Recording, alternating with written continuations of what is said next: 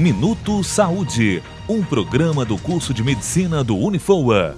O ácido fólico é uma vitamina do complexo B e é também conhecida pelos nomes folacina, folato, vitamina M e vitamina B9. O professor do Unifua, Bruno Cambarato, engenheiro químico, explicou um pouco sobre essa vitamina. O ácido fólico, ele é um nutriente essencial para todo o metabolismo. Ele atua principalmente na síntese do DNA, então na regulação da expressão gênica. O que, que significa isso? Significa que ele vai atuar em todo o metabolismo. Ele vai atuar na divisão celular, por exemplo, e ele vai regular vários processos processos dentro da célula. Por causa disso, ele é essencial. Ele também falou sobre os alimentos que contêm essa vitamina. O fígado, feijão, lentilha, espinafre, os outros vegetais verdes escuros também, brócolis, soja, algumas castanhas. Outra explicação dada pelo professor foi o acréscimo do ácido fólico na farinha de trigo. Por causa da necessidade do ácido fólico de uns tempos para cá, é, eles vêm suplementando alguns alimentos com ácido fólico, que é o caso da farinha de trigo. A gente pega a farinha de trigo vem escrita lá, enriquecida, geralmente com ferro e ácido fólico. Para você ter uma ideia, um dado estatístico, desde o início desse enriquecimento desses alimentos com ácido fólico, a incidência de defeitos no tubo neural, né, os defeitos do sistema nervoso, elas diminuíram em aproximadamente 20%.